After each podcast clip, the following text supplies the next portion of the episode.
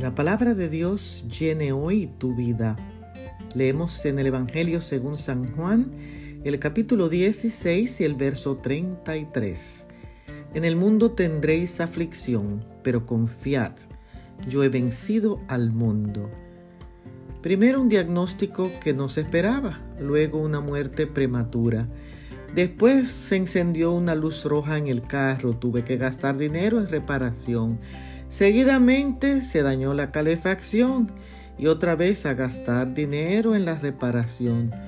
Yo me dije, pero bueno, ¿y ahora qué viene? ¿Te puedes identificar conmigo? En momentos de aflicción siempre digo, me gustaría vivir en un mundo sin problemas, pero me llena de gozo el saber que Dios me dice, es verdad que en el mundo en el que vives tendrás aflicción, pero mija, confía en mí porque yo vencí y tú también puedes vencer.